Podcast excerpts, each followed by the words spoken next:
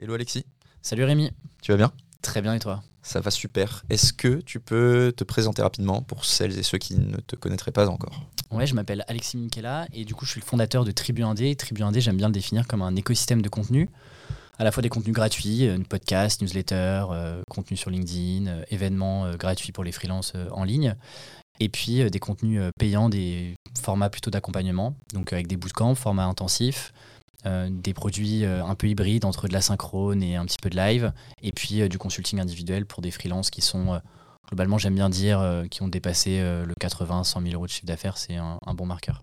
Ok. En termes de parcours, avant de monter Tribu 1D, euh, il y a combien de temps? Ça fait combien de temps que tu as lancé?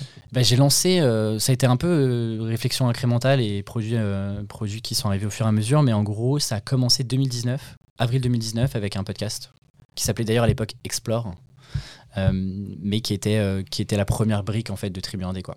Ok. Mais avant ça, euh, avant ça, ouais, j'ai fait pas mal de choses. Bah, moi, j'ai commencé mon premier euh, pas un peu dans le monde euh, consulting freelance. Finalement, c'était euh, pendant mes années d'études. J'ai bossé chez EY et puis chez Wavestone, qui sont deux cabinets euh, bah, qui ont quand même bonne réputation aujourd'hui. Mhm. Et, euh, et ensuite, j'ai fait aussi la junior entreprise de mon école, en école de commerce. Je sais que tu as fait une école de commerce aussi.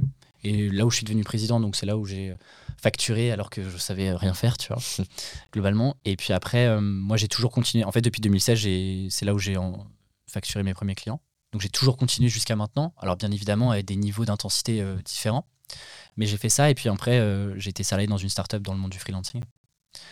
Et en fait, tu vois, c'est marrant parce que quand tu regardes, quand tu connectes les points a posteriori, ça paraît. Enfin, tu vois, tu vois la, la logique. Il a fait du conseil, il s'est structuré, euh, il est après parti en startup, dans un écosystème freelance, etc. Mais c'est un petit peu comme ça que ça s'est fait et je me suis vraiment lancé à temps plein en freelance. Euh, on est fin 2018 à peu près. Ok. C'est marrant parce qu'on a le- du coup un parcours très similaire à 4 ans d'intervalle. quoi. Euh, T'as quel âge déjà, rappelle-moi? J'ai 27 ans. Ouais, ouais j'en ai trois de plus, quoi. Et toi, du coup, tu as commencé. C'était Comet ou Crème de la Crème? La crème de la crème. Ok.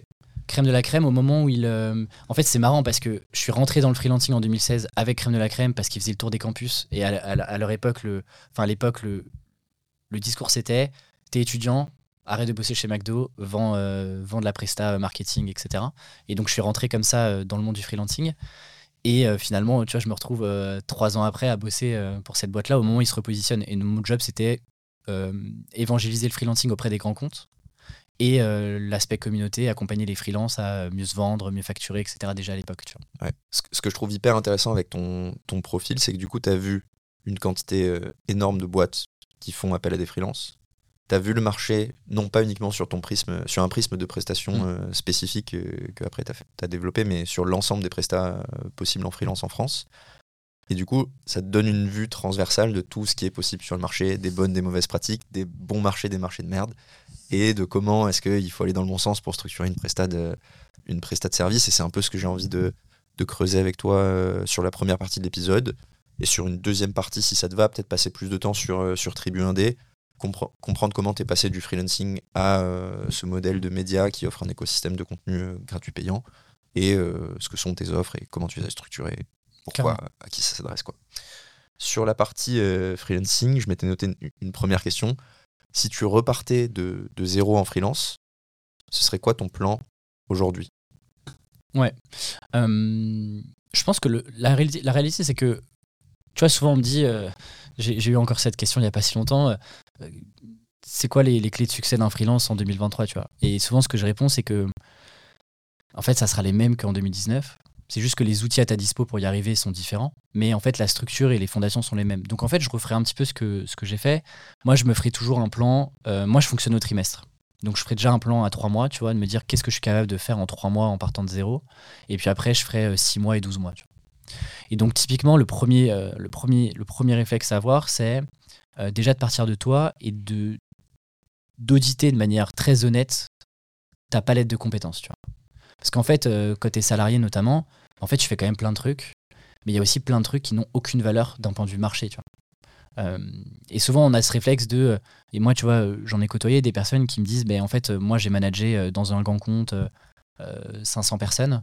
En fait, je vais me lancer en freelance et je vais faire de la gestion de projet. Tu vois. La réalité, c'est que en vendre de la gestion de projet uniquement comme ça, bah, c'est un petit nice to have pour la plupart des entreprises.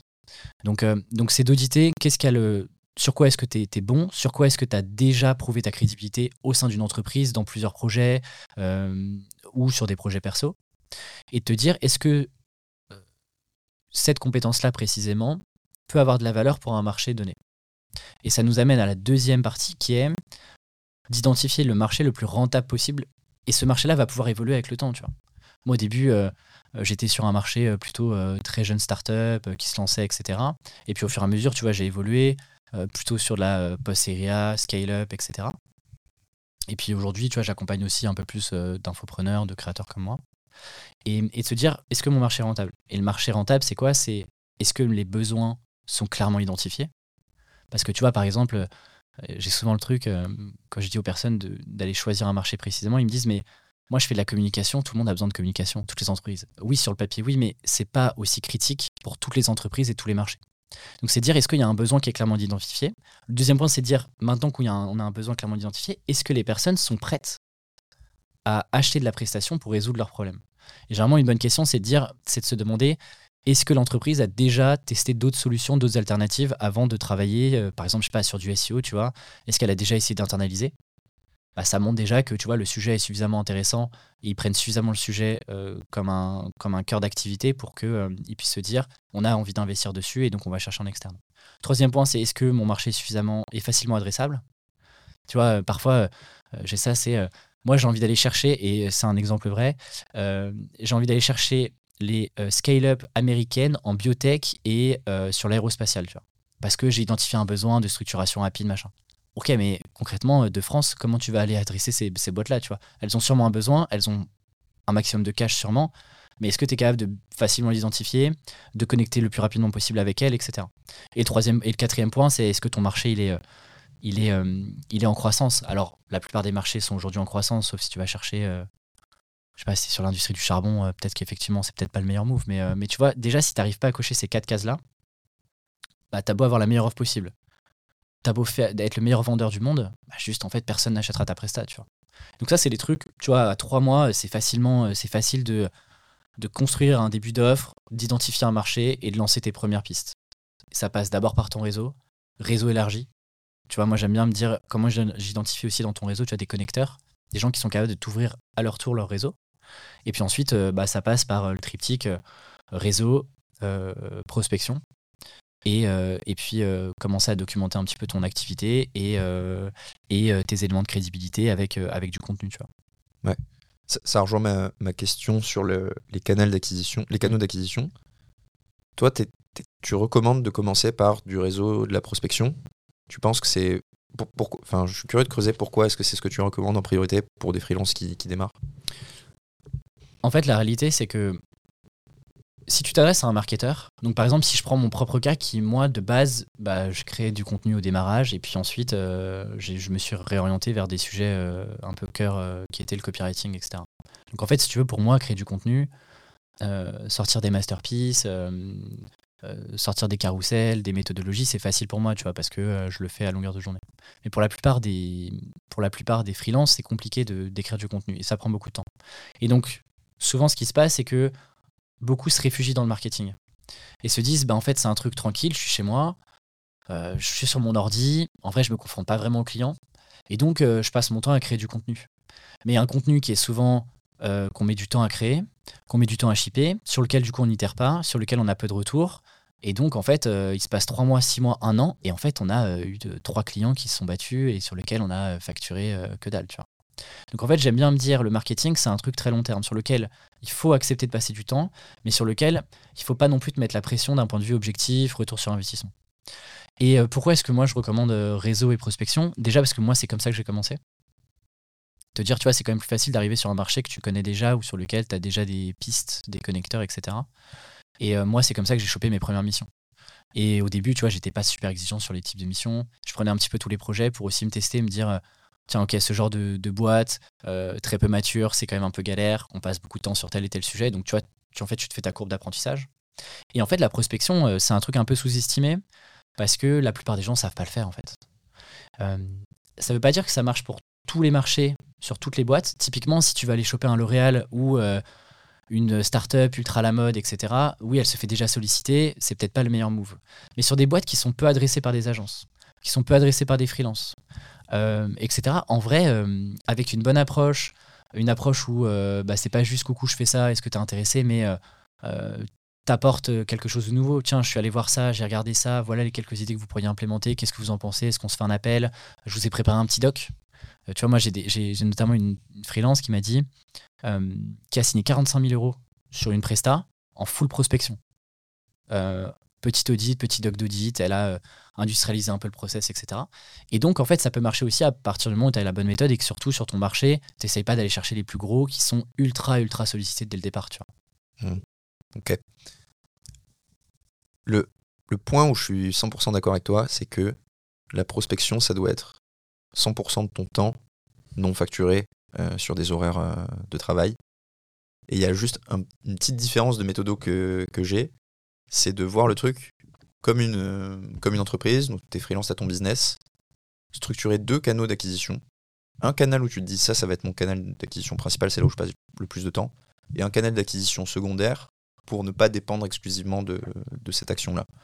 Et donc, je te rejoins 100% sur le fait que, en fait, au début, la prospection, ça doit être ton canal d'acquisition euh, numéro un principal sur lequel tu passes tout ton temps. J'ajouterais quand même, tu vois, le truc de prendre le, pli aujourd'hui de créer du contenu euh, constamment. 100%. Parce que c'est ce qui va faire ta personal brand et ce qui, ce qui va te permettre à un moment de passer un palier en tant que freelance derrière. Donc autant commencer tôt. Et tu vas pas passer en fait 6 heures de prospection par jour. Donc autant faire 2 euh, heures de création de contenu, 4 heures de prospection.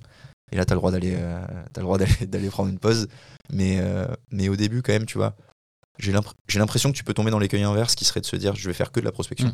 Mmh. Mmh. Je vais envoyer. Puis j'ai envoyé 150 emails par semaine et au bout de 4 semaines, ouais, mais moi j'envoie 150 emails par semaine et pour autant j'ai signé personne et donc en fait euh, la prospection ça marche pas, tu vois. Et... 100% aligné.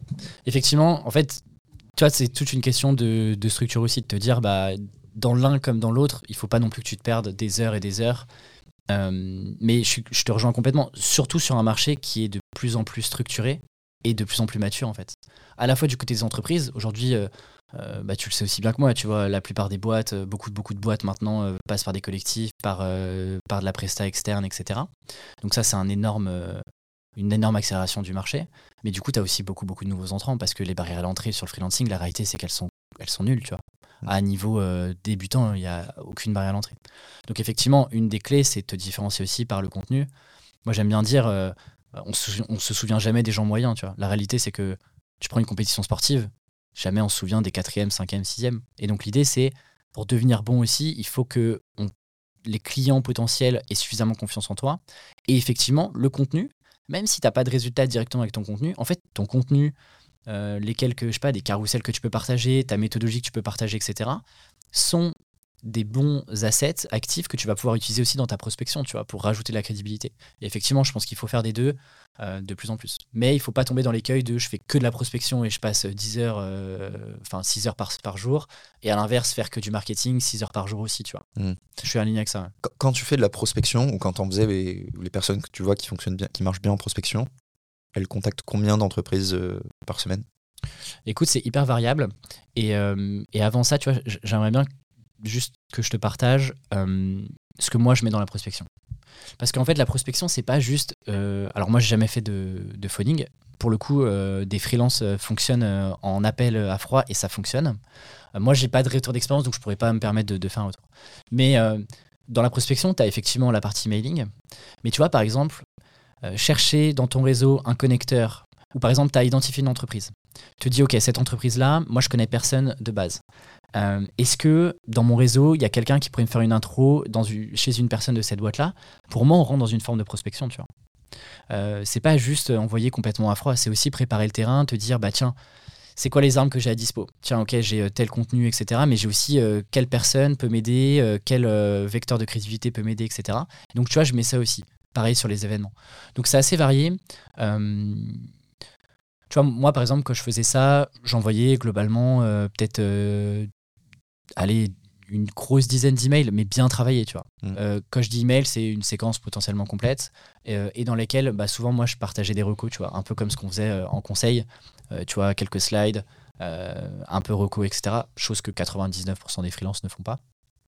Et ça, ça te prend quand même suffisamment de temps. euh, 10 et tu vois, j'avais euh, sur les 10, j'avais globalement euh, peut-être euh, un peu plus 60% de, taux de réponse. Et après, euh, ça partait sur des, entretiens, échanges, échanges qui parfois débouchaient sur rien du tout parce que pas le bon moment, etc. Et euh, bah, tu vois, ouais, j'ai signé quelques missions euh, assez rapidement comme ça, ce qui m'a évité du coup de faire trop de prospection et de rebasculer après sur Tribu 1D et donc euh, le vecteur contenu. Et c'est marrant parce que c'est exactement les mêmes ordres de grandeur euh, que ce que j'ai en tête. Et en gros, c'est. De ce que j'ai vu, c'est les taux de pourcentage qui sont dans le haut. Enfin, c'est les pourcentages qui sont Mm. dans le haut du panier. 60% de taux de réponse, Mm. ultra personnalisation, contenu quali. Et après, bah, là-dessus, j'imagine, ouais, tu closais 10 à, à 25-30% des gens. euh, et enfin, 20 10 à 25-30% de, des 10 personnes que tu as Mm. contactées.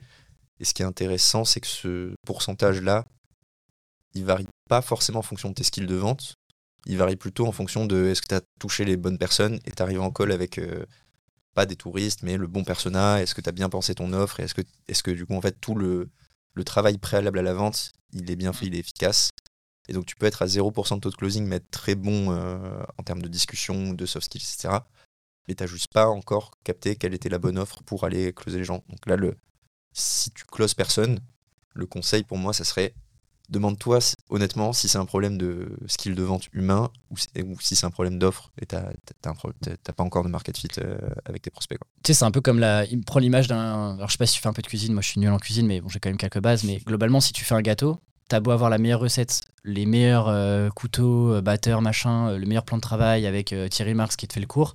Si en entrée, tes ingrédients ils sont périmés, en fait, t'arriveras à rien, tu vois. Et c'est pareil, si tu segmentes pas bien et que t'as pas la bonne cible, en fait, t'auras beau mettre tout en place et c'est vraiment le cœur du truc. T'as ça. Et moi, je trouvais que ça commençait aussi à diminuer d'un point de vue euh, conversion. Quand j'ai commencé à aussi euh, augmenter mes pricing, tu vois. Parce que je sentais que. euh, alors, j'ai pas. j'ai pas. Enfin, tu vois, j'ai pas de. J'ai pas de, données euh, très factuelles de dire bah, au-dessus de, tel prix, en fait, ça marche plus. Mais je sentais que tu vois, c'était plus compliqué d'aller créer beaucoup plus de confiance quand tu sur des prix, par exemple, quand tu beaucoup plus cher que le marché, ou, ou quand tu beaucoup plus cher, par exemple, que ce que le client euh, pense pouvoir payer sur une fourchette globale parce que euh, le marché, l'état des lieux du marché est, est à X et toi, tu es à X plus Y, tu vois. Sentais que parfois, ça commençait à tirer quand la personne ne te connaissait pas ou, ou avait jamais vu de contenu, par exemple, de toi, ou avait pas eu de recommandations, etc., tu vois. Ouais. J'ai pas de stats là-dessus, mais j'ai des contre-exemples euh, personnels. Ok. Où en gros, on avait ciblé avec Bulldozer, on avait fait de la prospection.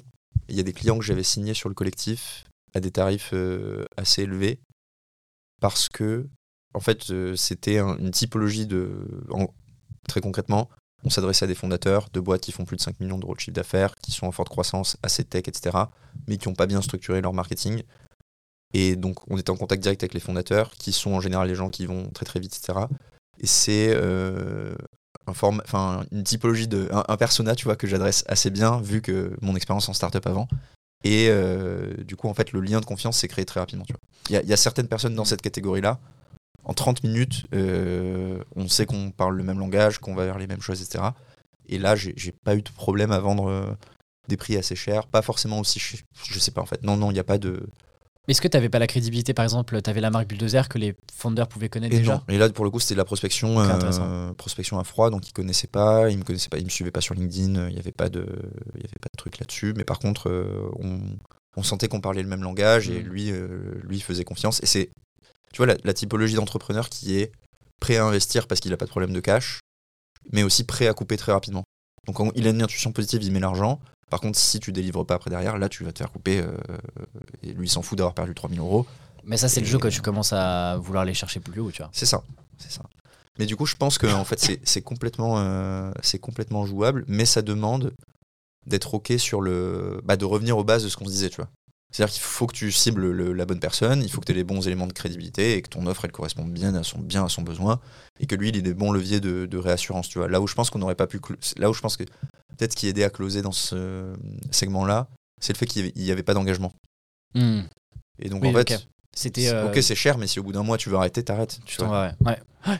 Après, moi, tu vois, par exemple, j'ai jamais, euh, j'ai jamais construit d'offre sur engagement. Sur engagement? La réalité, c'est qu'en fait, c'est du non-dit. C'est-à-dire que hum, si le client, enfin, si tu veux, le, le client, il a autre chose à gérer. Généralement, euh, il fait appel à toi euh, soit parce qu'il n'a pas le temps, soit parce qu'il n'a pas les compétences, euh, soit parce qu'il a envie d'avoir la, méthode et le process plus rapidement. Et donc, globalement, si ça se passe bien, il a aucune raison, sauf s'il décide d'internaliser. Il n'a pas beaucoup de raisons. Moi, je trouve que engager client, déjà, en fait, d'un point de vue effort commercial, ça te demande un peu plus d'effort parce que du coup, il faut que tu arrives à le convaincre qu'il il prend quand même pas trop de risques en, en s'engageant, par exemple, trois mois. Et je faisais parfois l'inverse, c'est-à-dire que des clients, notamment sur du contenu où tu as une forte récurrence, tu vois, et c'est vachement intéressant. Les clients me disaient parfois, euh, OK, on bosse pendant trois mois ensemble, et puis on voit. Et moi, en fait, ce que je leur disais, c'est, on va d'abord bosser un mois, vous allez voir comment je travaille, vous allez voir comment, euh, si les process que je vous propose euh, vous conviennent, si le niveau de qualité que je vous propose vous convienne. puis moi, je vais aussi voir si je me sens suffisamment à l'aise pour vous accompagner. Au bout d'un mois, on fait le point, et ensuite, on, s'engage tacitement sur euh, un, rythme de production. Et tu vois, avoir ce truc, là où la plupart des agences auraient sauté dessus en mode ouais, ouais, pas de problème, on se fait trois mois, machin. Le fait d'avoir ce truc de recul en mode non, mais on calmez-vous un petit peu, entre guillemets, et en fait, on va partir d'abord sur un mois. Ça aussi, mine de rien, tu vois, avec le recul, ça a été un bon argument commercial parce que les. Et c'est des retours que les, que les clients me disaient en mode tiens, ça change du discours de euh, en fait, tu nous calmes un petit peu. Euh, là où en fait d'autres freelances étaient ultra chauds pour s'engager effectivement sur trois mois dès le départ. Tu vois. Voilà, c'était le petit insight euh, sur l'offre engagement sans engagement. Quoi. Ouais, je suis assez d'accord. Mais il y a quand même mille exceptions. je, suis hyper d'accord sur le premier client, enfin, premier, premier mois de collaboration. Déjà, on fait un mois, on voit comment ça se mm, passe, mm. etc. Il y a, il y a quand même, tu vois, des, des moments où je me suis dit, bon, moi j'aime bien, euh, et je pense que du coup, de ce que tu dis, et ça doit être un peu pareil pour toi aussi, avoir de la variété dans mes clients. Et comme on n'a pas de problème à trouver des clients, tu sais que s'il y en a un qui part, il y en a un autre qui vient, mm. et c'est tant mieux. Et euh, au contraire, des fois, tu vas plutôt virer des clients pour faire rentrer d'autres personnes, et comme ça, tu, ça, fait un peu de variété intellectuelle. Mais je me dis, il y a des moments où quand même, ça aurait été plus chill d'aller prendre. Euh, enfin, tu vois, il y a un client qui est chaud, on a déjà fait un mois ensemble, il est prêt à travailler avec moi. Vas-y, on fait 6 mois, 5000 euh, euros par mois, X jours par mois, ça bouge pas. Pendant 6 mois, je suis tranquille. Et euh, j'ai le temps de délivrer et d'apporter de la valeur sur cette mission-là, etc. Et je suis complètement dérisqué mentalement parce qu'il a signé mon contrat, je le facture en début de mois et, euh, et j'ai pas de mm. problème. Donc, euh, je pense que la, règle, tu as raison, tu vois, c'est t'engages pas tes clients. Je dis pas que ça marche pas, hein. mais c'est vrai que tu vois, par exemple, moi, tu me dis ça, moi, ça m'angoisse, quoi. Et tu vois, tu as un petit peu ça maintenant, par exemple, sur le Tribu Indé, je sais qu'on va y revenir, mais tu as beaucoup de. Là, j'ai l'impression que tu as une, as une mode où euh, le but, c'est de vendre des accompagnements qui vont durer 12 mois ou 24 mois. J'ai même vu 24 mois, tu vois.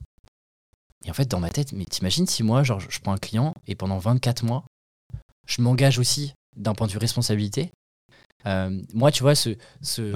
En fait, ça s'entend, euh, je, suis, complètement lié. Mais c'est vrai que moi, j'avoue que je cherchais pas forcément à dérisquer mon activité. Tu vois, mm. tu vois l'idée ou pas Ouais. mais effectivement, du coup, c'est aussi une question de personnalité, je pense, tu vois. Mm. C'est vrai que c'est quand même plus chill, on va pas se mentir. Là, là où tu as quand même euh, une différence, tu vois, c'est une, une, question de marché. En marketing digital, c'est 100% le cas.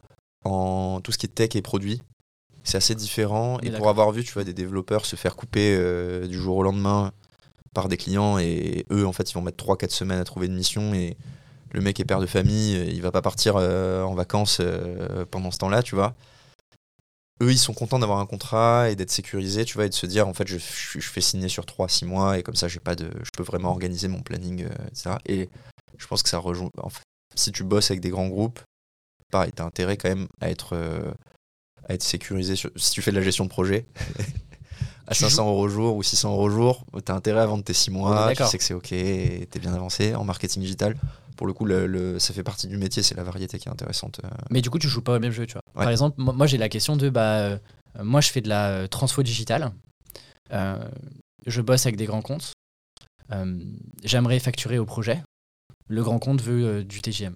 En fait, la réalité, c'est que tu as deux choix. Soit tu te bats et tu essaies d'évangéliser le fait que tu veux vendre au projet à des grands comptes alors qu'aucun grand compte ne fonctionne comme ça. Soit tu acceptes les règles du jeu. Tu te dis, bah, tu as choisi d'aller chercher du grand compte bah, accepte aussi, mine de rien, les, les, règles du jeu qui est bah ouais, t'as ton TGM, euh, mm. euh, euh, t'es chez le client. et en fait, il faut aussi accepter, effectivement, sur des métiers techniques, oui, oui, ça fait plus sens, et je suis d'accord avec toi. C'est aussi bien d'être sécurisé, mais tu joues, selon moi, tu joues pas au même jeu. Ça veut pas dire que c'est un meilleur jeu ou un moins bon jeu, mais tu vois, c'est pas le même jeu au sein même du freelancing, tu vois. Mm. Ça me fait une bonne transition avec le deuxième sujet sur le freelancing que je voulais aborder avec toi, c'est la question du plafond de chiffre d'affaires en freelance. Tu vois, je pense qu'il est, il est entre 150, ouais, entre 140 et 200 000 euros de chiffre d'affaires annuel, tu vois, pour moi. Mm. Et je donne une fourchette assez large pour couvrir l'ensemble des métiers, en fait. Pour dire, euh, bah, il y a probablement quelques consultants euh, en strat indépendants qui doivent faire 400 ou 500 000. Mais en gros, euh, je pense que c'est- ça représente bien, là, pour le coup, le, gros du marché. Est-ce que tu es d'accord avec ça? Et si tu es d'accord avec ça, comment, selon toi, c'est quoi les pistes pour briser ce plafond? Ouais, je suis aligné. je, suis aligné avec ça. Alors, bien évidemment, il y a des exceptions, tu vois. Le, je pense que le freelance, et je parle d'un freelance 100% freelance, je parle pas d'un freelance hybride qui vend de la formation ailleurs, etc. Vraiment quelqu'un qui vend de la presta euh, euh, jour, euh, workshop et autres. Le freelance, je pense qu'il gagne le plus en 100% presta. Il fait, euh, il fait 350 000 euros. Par contre, c'est full time, euh, c'est vraiment quasiment full time. Enfin, c'est euh, 80% de prod, et donc tu as intérêt à avoir des process ultra costauds derrière. Et c'est intéressant, c'est un gars que je connais depuis longtemps. Son marché, c'est 150 clients en France, tu vois. Il y a que 150 clients qui sont capables de payer ses prestations. Et c'est des trucs très complexes, tu vois. Ça peut être du design systémique, tu vois, des trucs où même moi, euh, j'ai pas forcément de compétences. Ou sur des structurations de business unit dans des, boîtes et tout. Mais effectivement, ouais, je pense que tu as 140, 200. euh, Déjà, enfin, mine de rien, le palier des 100K, euh, il, est, euh, il est costaud pour beaucoup de freelance. hein. Il n'est pas, enfin, il est pas impossible, mais euh, il, est, il est assez costaud.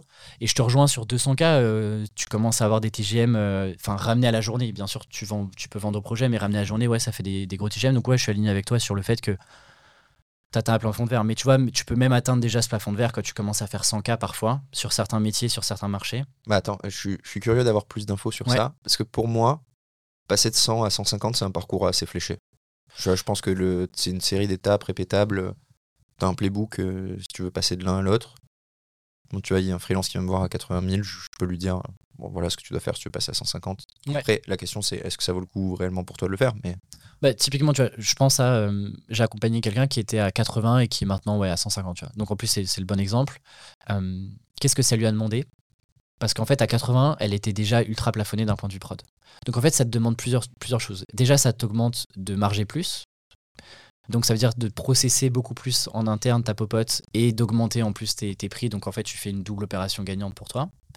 Euh, ça te demande, ça te demande pardon, de diversifier aussi tes offres et d'avoir des offres, tu vois, qui sont euh, qui se vendent peut-être plus facilement et sur lesquelles tu fais plus de marge. Par exemple, vendre du workshop. Alors oui, ça te prend du temps, etc. Mais en fait, tu marches quand même énormément si tu arrives à bien avoir productisé, industrialisé le truc, etc. Donc tu vois, on avait retravaillé sur différents, euh, une profondeur d'offre beaucoup plus importante et aller chercher des clients sur le même marché que ce qu'elle avait, mais sur un segment un tout petit peu plus mature. Donc par exemple, elle faisait de l'ADS, tu vois, notamment du Google Ads. Et en fait, euh, on avait mis en place une offre workshop qui était plutôt pour des clients euh, moins matures qui n'ont pas les moyens de se payer une presta done for you. Euh, et par contre, sur le done for you, tu vois, elle a été, euh, elle a été cherchée, elle a été crantée des segments qui étaient euh, où les, où, où les, par exemple, les budgets publicitaires étaient beaucoup plus élevés. Donc oui, c'est carrément possible, mais ça demande, tu vois, de changer quelques paramètres. Pas et simplement canal d'acquisition, c'était quoi? Comment il trouvait ses clients? Euh, prospection, euh, recommandation réseau euh, et apport d'affaires dans certaines communautés dans lesquelles elle était. Et puis elle faisait un peu de contenu, mais euh, elle a jamais été capable, et c'est très compliqué parce que euh, elle a jamais été, enfin c'est très compliqué de, de corréler directement, genre tel contenu que tu vas créer, euh, tel, euh, ouais, tel contenu que tu vas créer à un client directement. Ok. Euh, et du coup, comment est-ce que tu envisagerais le passage au cap d'après? Parce que là, pour le coup, après, une fois que elle, dans cet exemple-là, est à 150, tu penses qu'il y a des pistes pour passer au-dessus? A- Dis-toi qu'il y en a qui s'arrêtent là et qui sont très contents. Euh, sur la prestation de service pur, effectivement, moi je vois la. Sauf à changer de marché, euh, ça devient compliqué, tu vois. Donc tu as plusieurs, pistes. tu as une piste un peu plus collective, mais euh, qui à mon avis une piste euh, très très long terme parce que il faut que tu acceptes que quand tu redémarres, tu redémarres quasiment un nouveau projet euh, sur lequel bah, en fait, tu vas potentiellement facturer beaucoup moins parce que tu vas passer beaucoup de temps sur la structuration, sur l'aspect commercial, en gros tout ce que tu factures pas au client. Donc c'est un, un modèle, c'est un modèle qui, euh, qui a le vent en poupe et tu le connais bien, mais qui est un modèle, euh, en fait tout dépend de tes objectifs, mais si c'est pour cranter directement, rapidement du chiffre d'affaires, je pense que c'est pas la bonne solution. Ensuite, tu as, deux autres...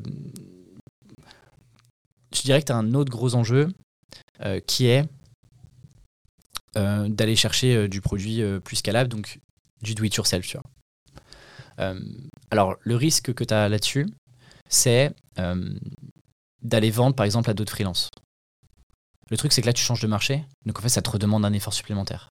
En revanche, aller vendre du do-it-yourself, ce qu'on voit assez peu finalement dans le du B2B, euh, mais d'aller vendre du do-it-yourself et aller chercher du coup un business plutôt de volume, ça c'est intéressant parce que du coup là, ça dépend beaucoup moins de ton temps et par définition, tu moins sur la prestat de service pure et donc tu as un truc beaucoup plus scalable. Et ça, mine de rien, pareil, sur ton marché, bah, potentiellement, ça te demande de resous-segmenter ton marché parce que les personnes, et ça c'est souvent l'erreur qu'on fait, c'est les personnes qui t'achètent de la presta aujourd'hui seront probablement pas les mêmes qui, sont, qui accepteront de le faire eux-mêmes en fait. Euh, et donc, euh, parce que parfois c'est ce qui se passe, on se dit mais euh, je faisais ça pour le client A, je décide de, je décide de, je décide de faire du do it yourself avec une- un, parcours de formation pour ce même client A, je comprends pas, il achète pas. Bah oui, parce qu'en fait euh, son besoin c'est le même, mais en fait euh, la réponse à ce besoin-là et la solution, lui ce qu'il veut c'est quelqu'un qui le fasse pour toi. Donc ça c'est le c'est le modèle que je vois le, plus. Et après, c'est de te dire euh, comment tu deviens pour le coup euh, incontournable sur ton marché. Et là, c'est un- une ambition à moyen terme, tu vois, de te dire euh, maintenant les gens ne payent plus pour tes compétences seulement, mais payent aussi pour qui tu es, tu vois. Et donc là, bah, on rentre dans tous les sujets, euh, marque personnelle, euh, devenir euh, la personne sur ta thématique métier, ta verticale métier sur ton, sur ton marché. Et, euh, et donc là, tu rentres plus sur un, un sujet de contenu, marketing, ou dans lequel, à mon avis, il faut que tu investisses aussi financièrement et personnellement. Tu vois. Ouais, je suis d'accord. Je pense que Mais je vois pas beaucoup d'autres. si tu veux rester encore une fois hein, sur ce business presta élargi, tu vois. J'ai une autre piste théorique, euh, enfin que j'ai théorisé euh, il y a pas longtemps, à partir d'un exemple que j'avais vu. Je pense que ça existe beaucoup aux US et beaucoup moins en France. Et ça demande, en gros, le- donc en fait, tu as la, la première partie, ce que tu disais, tu vois. Tu crées une audience, ensuite tu vas créer un produit Ouais. euh, qui se vend en asynchrone pour cette audience-là, et tu vas monétiser ton audience de cette manière-là. Et comme tu rentres dans une logique où tu es positionné sur un marché de l'attention, sur le sujet du freelancing, il y a un marché d'attention. Euh, si tu es numéro un de ce marché-là, tu vas faire plus de business que celui qui est numéro 2 à offre égale. Euh, si tu es sur un segment métier, le SEO, euh, par exemple, bon bah en fait, il y a numéro 1, numéro 2, numéro 3. Si tu veux vendre des formations et tu fais une formation SEO, c'est le numéro 1 qui vendra le plus de, qui fera le plus de chiffre d'affaires. Tu as un troisième volet qui serait de se dire je remonte plutôt. Donc je me mets dans une des deux cases. Soit je fais gagner de l'argent à mes clients, soit je fais économiser de l'argent. Et de remonter la chaîne jusqu'à être au client le plus qui a le plus d'impact stratégique sur la boîte. Donc en gros, soit le CEO, soit le, soit CTO, selon euh, le secteur dans lequel tu es. Et de devenir un partenaire business de cette personne-là. Et là, donc, à partir du moment où tu deviens le partenaire euh, business stratégique d'un fondateur, ce que tu vends, c'est plus tant de l'exécution, c'est plus du cerveau. Quoi. Et là, tu vas vendre principalement du workshop, probablement très cher. Et tu peux commencer à créer des produits qui sont plus des produits de réseau. Euh, on en parlait en off, mais type euh, Mastermind, Mm. etc., qui sont lancés par des personnes qui commencent à faire du réseau, etc. là-dessus. Et euh, bah, après, tu peux créer, si tu es sur des segments sur lesquels tu as beaucoup de. Il y a beaucoup de valeur ajoutée, tu peux créer des espèces de médias qui sont pas du tout des médias grand public, mais qui vont plutôt être de la newsletter, de l'analyse, etc. Et tu peux faire payer à ces dirigeants un fee annuel pour faire partie de ton écosystème et auquel en fait ils ont accès à toi pour des workshops, pour de la stratégie, pour des présentations d'entreprise, etc. Ils ont accès à tes contenus, qui est ta veille stratégique, comment est-ce que tu crées tes opinions, et ils ont accès à ton groupe mastermind euh, sur lesquels ils sont mis en relation, ils ont accès à ton réseau. Donc il faut devenir le, le facilitateur sur ton métier. Et ce que ça implique, c'est que tu peux pas faire ça en Google Ads. Tu peux pas. il faut, il faut changer de métier. Euh, tu peux pas. Tu peux le faire à la limite peut-être en marketing digital plus global, mais euh, ouais, je pense que tu peux le faire en remont, en étant vraiment le numéro un. Mais là, ça demanderait potentiellement une audience. euh, Enfin, d'être aussi numéro un, tu vois, sur son segment. On parlait de Jordan avec avec Bulldozer. Tu vois, je pense que si lui se mettait sur un modèle solopreneur, aujourd'hui, il pourrait, dans son carnet d'adresses, auprès de tous les fondateurs, les, les dirigeants de grands groupes, etc., typiquement opérer via ce type de modèle. Je pense que tu peux le faire. Effectivement, tu peux pas faire sur tous les métiers. Euh, Tu peux pas le faire sur une compétence spécifique, en fait. Tu es obligé d'être un partenaire business stratégique. En fait, il faut que tu réfléchisses à l'échelle d'une business unit d'une entreprise. Donc, par exemple, Exactement. euh, la business unit marketing, la business unit euh, Euh, et dans le marketing, en fait, tu as des. Tu vois, ça veut dire que tu as aussi la partie créa, tu as la partie euh, data, etc. Mm. Ouais. La question tu vois, que je me pose, c'est est-ce que on a une profondeur de marché en France suffisante pour ça Ça, c'est la première réflexion que je me fais. Euh, et la deuxième, c'est quel genre de client est prêt à payer pour ça? Il y en a. Mais qu'est-ce que ça te demande, toi, d'un point de vue personnel et d'un point de vue crédibilité? Parce que tu vois, typiquement, tu prends les grands groupes, parce que oui, ils ont de l'argent et ils, ils adorent ce genre de trucs, les 12-5, les trucs comme ça, machin. Mais euh, tu vois, en fait, c'est des marchés qui sont difficiles à pénétrer. Une fois que tu es Ouais. dedans, mais tu es sécurisé, euh, enfin, tu vois, si tu fais pas de. Mais du coup, tu vois, euh, qu'est-ce que ça te demande d'un point de vue personnel en termes d'implication et de crédibilité pour aller chercher, euh, ça. Et aux US, je pense, à, Sampar et Shanpuri, qui en fait ont lancé ça, une sorte de où ils mettent des entrepreneurs dans des baraques en mode retraite et c'est en mode on connecte et on fait du biz ensemble. Mais tu vois, tu leur fais confiance et t'es prêt à lâcher euh, 10K, je pense, ton week-end. Parce qu'en fait, les deux gars, c'est ils ont un peu, un peu de bagage, tu vois. Et eux-mêmes, on sait qu'ils ont un énorme réseau, etc. Donc, tu vois, est-ce que c'est un projet que tu peux mener genre juste en transition ou c'est un truc que tu dois faire en sous-marin pendant des années, tu vois, le temps de construire le truc? Non, je pense que c'est Voilà. du long terme et ça demande effectivement d'être euh, la référence ou parmi le top 5 des références Ouais. de ton métier en France. Et, ça, et là, ça shift quand même ton état d'esprit sur euh, la- l'ambition que tu dois avoir, tu vois. Parce que là, ton exigence, elle doit être, euh, elle doit être x10 par rapport à ce que tu faisais. Même, même faire 150K, tu vois, c'est OK, mais ça te fait pas être numéro un sur ton marché, quoi. Ouais. Ouais. Mais ouais, c'est clairement une piste intéressante aussi, ouais. Mais pour moi, tu vois, c'est le seul- Enfin, je pense que du coup, c'est c'est possible d'aller faire plus de 350 ou. Enfin, de, de- tu vois, d'atteindre le million en tant que prestataire de service solo, même si t'es plus, exact- là, t'es plus freelance. Tu, tu te branles plus comme un freelance. Non. T'es es un consultant euh, Plus, stratégique plus, euh, ouais. sur, des- sur des sujets. Mais c'est possible. Je pense que c'est, je pense que c'est réalisable, mais ça prend du temps. pour Et tu changes, pour moi, tu changes de structure de boîte aussi, tu vois. Et Tu peux plus être tout seul là. Là, tu es obligé d'avoir même une équipe. Euh, Enfin, une Ouais. équipe, je veux dire, euh, pas forcément des salariés, tu vois, mais Mhm. là, tu peux plus tout Des gérer. partenaires, euh, ouais, tu peux plus tout gérer tout seul, à mon avis. Je sais pas. Je pense que je pense que sur certains projets, tu, tu- tu dois avoir du soutien en fait pour te libérer du temps, aller plus vite, etc. Mais tu mais t'es un solo business quoi. Euh, Oui, t'es la tête, tu restes la tête pensante de Ouais, ton business, bien évidemment. t'as Ouais, moins de t'as moins de 5-6 personnes euh, Oui, avec lesquelles t'es en ouais, contact. ouais. Mais euh, voilà, bon, c'est ma, ma réflexion en ce moment Non, mais c'est pour intéressant. voir ce qu'il est possible de faire, etc. Et il y, a personne de connu en France sur ce sujet. Mais euh, tu vois, si je devais faire une, une prédiction euh, freelance, enfin marché du freelancing sur les 5 prochaines années, je pense que tu vas avoir 3-4 3-4 personnes comme ça qui vont émerger et qui vont être euh, des partenaires business et qui structureront de cette manière-là. Et le seul truc, c'est que ce sera difficile à voir publiquement parce que c'est des offres que tu pousses pas en public. Tu vas te dire, euh, voilà, c'est 100 000 balles euh, pour avoir accès à moi toute l'année et à mon écosystème de contenu et, Mm. de, et de mastermind, etc. Ça se, ça se révèle pas. Mais euh, à mon avis, il va y avoir des, des trucs comme ça qui émergent sur des thématiques larges. Tu vois. Tu t'es pas le, tu fais pas un mastermind de- du SEO pour dirigeants. Mais par contre, sur euh, les problématiques de marketing digital, stratégique, etc., ou comment tu digitalises des process d'entreprise, ou sur l'IA, tu vois. Sur l'IA, je suis persuadé qu'il va y avoir des, euh, Ouais, c'est évident. des trucs là-dessus. En fait, sur des nouvelles, des nouvelles tendances, Mm. je pense qu'on va voir émerger des personnes. Ça, je suis d'accord avec toi. En revanche, tu vois, si on revient sur les, nos business units marketing, par exemple, je me demande si les prochains acteurs de ce genre de business-là sont pas des anciens gros entrepreneurs. Et tu vois, j'ai en tête, par exemple, je sais pas si tu vois Eric Larchevêque. oui, bien sûr. Eh bien, euh, tu vois, je sais pas si tu avais vu, tu avais suivi un peu, mais en sous-marin, il commence à lancer euh, des formats séminaires à étiquette. euh, et il peut, il, peut, il peut le faire parce qu'il il a le réseau et, et en fait, c'est un ancien de ce monde-là, tu vois. Mm. Donc, euh, tu vois, je me demande euh, sur, sur des anciennes compétences, entre guillemets, des, tu vois, des, des trucs un peu structurels, est-ce que c'est des gens qui vont euh, sortir un peu du bois comme ça? Ou bien c'est des anciens, tu vois, qui, auraient, qui ont vendu leur boîte et qui veulent revenir sur un modèle solo plus flexible et qui arrivent du coup avec le bagage crédibilité déjà, tu vois? Ouais, bah, de toute façon, ce qui est sûr, c'est que le, la clé du succès dans ce domaine-là, enfin, il y en a deux, c'est la crédibilité et le réseau. Et donc, euh, si tu es dans cette situation Ouais. et que ta crédibilité elle est déjà créée, Mm. c'est OK. Je pense que tu peux la créer, euh, Ah oui, oui, bien tu sûr. peux la créer en produisant du contenu Ouais. et en étant dans le game depuis, euh, depuis 5-6 ans. Oui, oui, tu peux pas t'inventer. À mon avis, tu peux pas t'inventer sur un business comme tu ça. fais pas ça en un an, C'est clair. sauf si tu es ancien entrepreneur.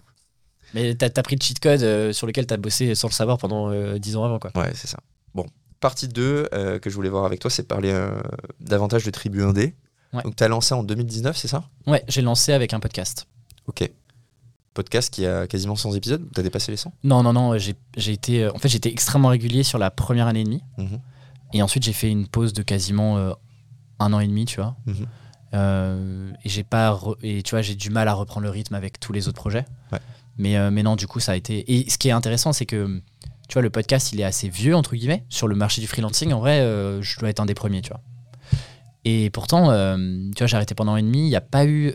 Je parle du format, il y a eu d'autres euh, podcasts, tu vois, comme le tien, par exemple. Mais sur mon format à moi, en fait, personne n'a trop pris la place, ce qui est assez surprenant. Tu vois, en un an et demi, moi, je me serais dit, en un an et demi, il y a quelqu'un qui va, qui va repérer la, le trou dans la raquette, tu vois, et qui va prendre euh, la place. Mhm.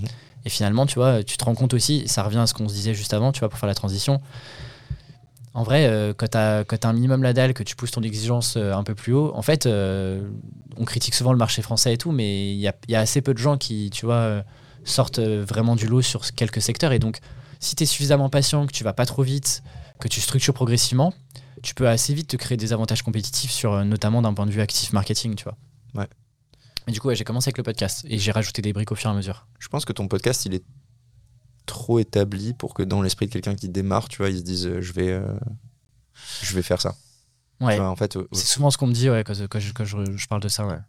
moi, je me dis pour le, pour le podcast, en fait, je vais pas ressortir 50, euh, 60 euh, interviews de freelance pa- parce que ça a déjà été fait. Et vrai. ça a déjà été très bien fait. C'est un bon argument. ouais. Ça sert à rien d'aller le, le- le refaire. Donc, je sais pas s'il y a tant un truc que ça, parce qu'en fait, l'info, elle est là, tu vois. Le podcast, c'est quand même assez. euh, Je suis curieux de savoir si tu as eu des baisses d'écoute euh, mensuelles. J'imagine que oui, tu vois, mais Ouais, j'imagine ouais. que tu as quand même une bonne. euh, tu as malgré tout un, tapis d'écoute euh, qui continue, tu vois, euh, en continu. Quand il y avait plus de, ouais, quand il y avait plus d'épisodes, euh, je pense qu'on tournait autour de 4000 écoutes, je pense, par mois.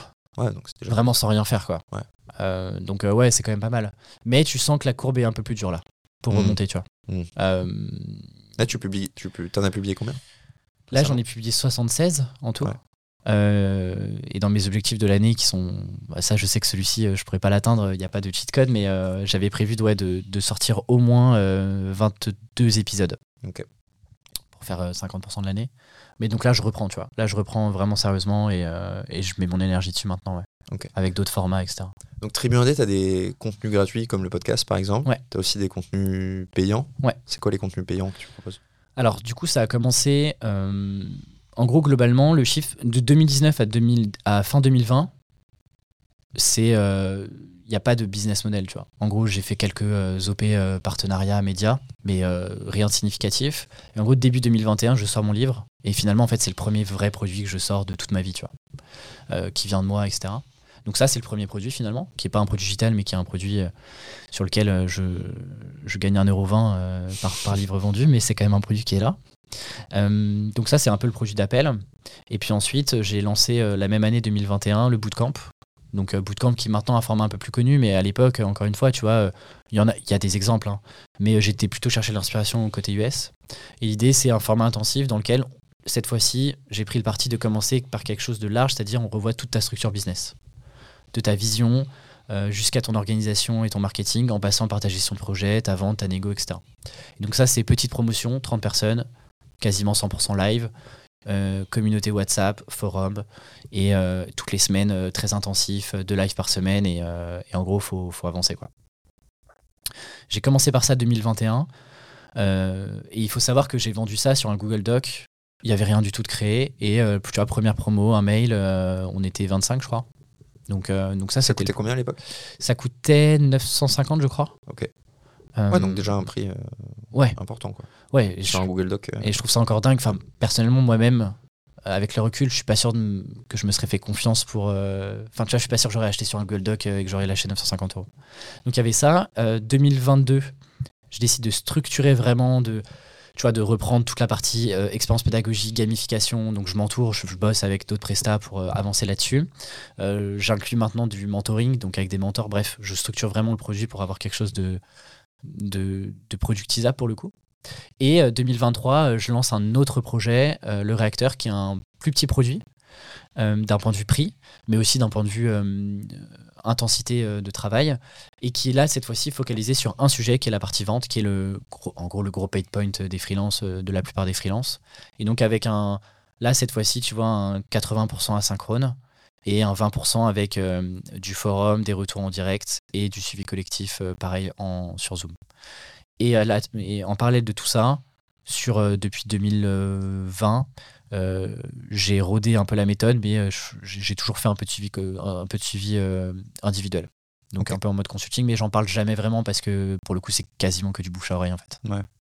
Ouais, c'est un peu la même chose pour moi là-dessus, c'est-à-dire c'est des personnes qui me contactent en fait Ouais. Au moment où elles me contactent selon le profil que je propose ou pas. un truc. Ouais, c'est pareil. ouais. Alors maintenant, c'est rodé, tu vois, c'est un peu packagé, le prix est fixe, je me prends plus la tête dessus. euh, Il y a toute une sorte de mini onboarding, etc. Mhm. mais, euh, mais du coup, tu vois, ça, ça s'adresse, pour te dire, c'est un produit qui vaut entre 4000 et 4500 euros pour les trois mois. Euh, donc les, Ouais. les, les, les meilleurs influenceurs LinkedIn te diraient que je facture globalement 600 euros de l'heure, tu vois. Mhm. Bon, c'est pas la réalité parce qu'il y a un peu de suivi. Ouais. Mais globalement, tu vois, c'est un produit qui est quand même haut du panier et Mhm. qui adresse qu'une partie bien précise euh, des freelances, tu vois. Ouais.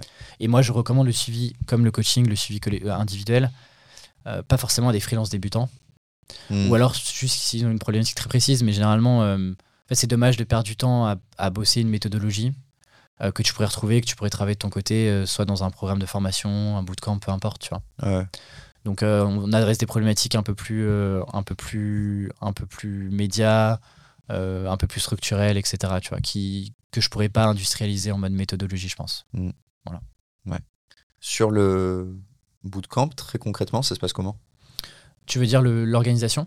Ouais. Admettons, moi je, je rejoins le bootcamp, qu'est-ce qui, Ouais, qu'est-ce qui se passe? Ouais.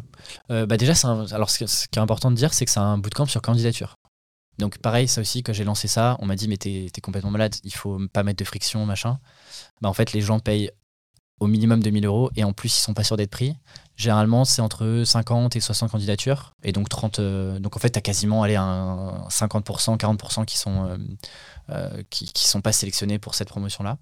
Une fois que tu rentres, tu as un mini onboarding, tu reçois un welcome pack chez toi, donc avec différents, différents objets et autres que tu reçois directement pour te préparer, avec des petits questionnaires pour préparer ton arrivée.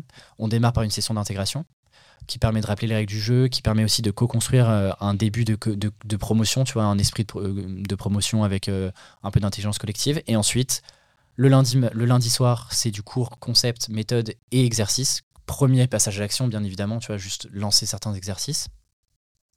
Le jeudi, c'est des suivis collectifs, c'est-à-dire un peu le format consultation médecin, tu vois. Tu arrives avec une problématique, on en parle. Toutes ces problématiques-là, elles sont ensuite dans une base de données. Et euh, bah, quand tu rentres en promo 5, tu as accès aux euh, 300 consultations et 300 questions qui ont déjà été répondues. Et puis, tu as euh, au sein de cette promotion-là, un peu comme une salle de classe, tu vois, tu es dans un groupe de 30 personnes, tu as toujours un petit groupe de 3-4 personnes avec qui tu partages un peu plus de choses.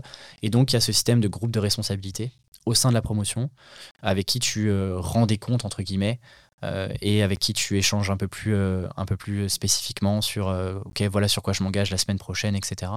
Et ça, c'est piloté par les mentors, les deux mentors que j'ai euh, sur euh, le bootcamp.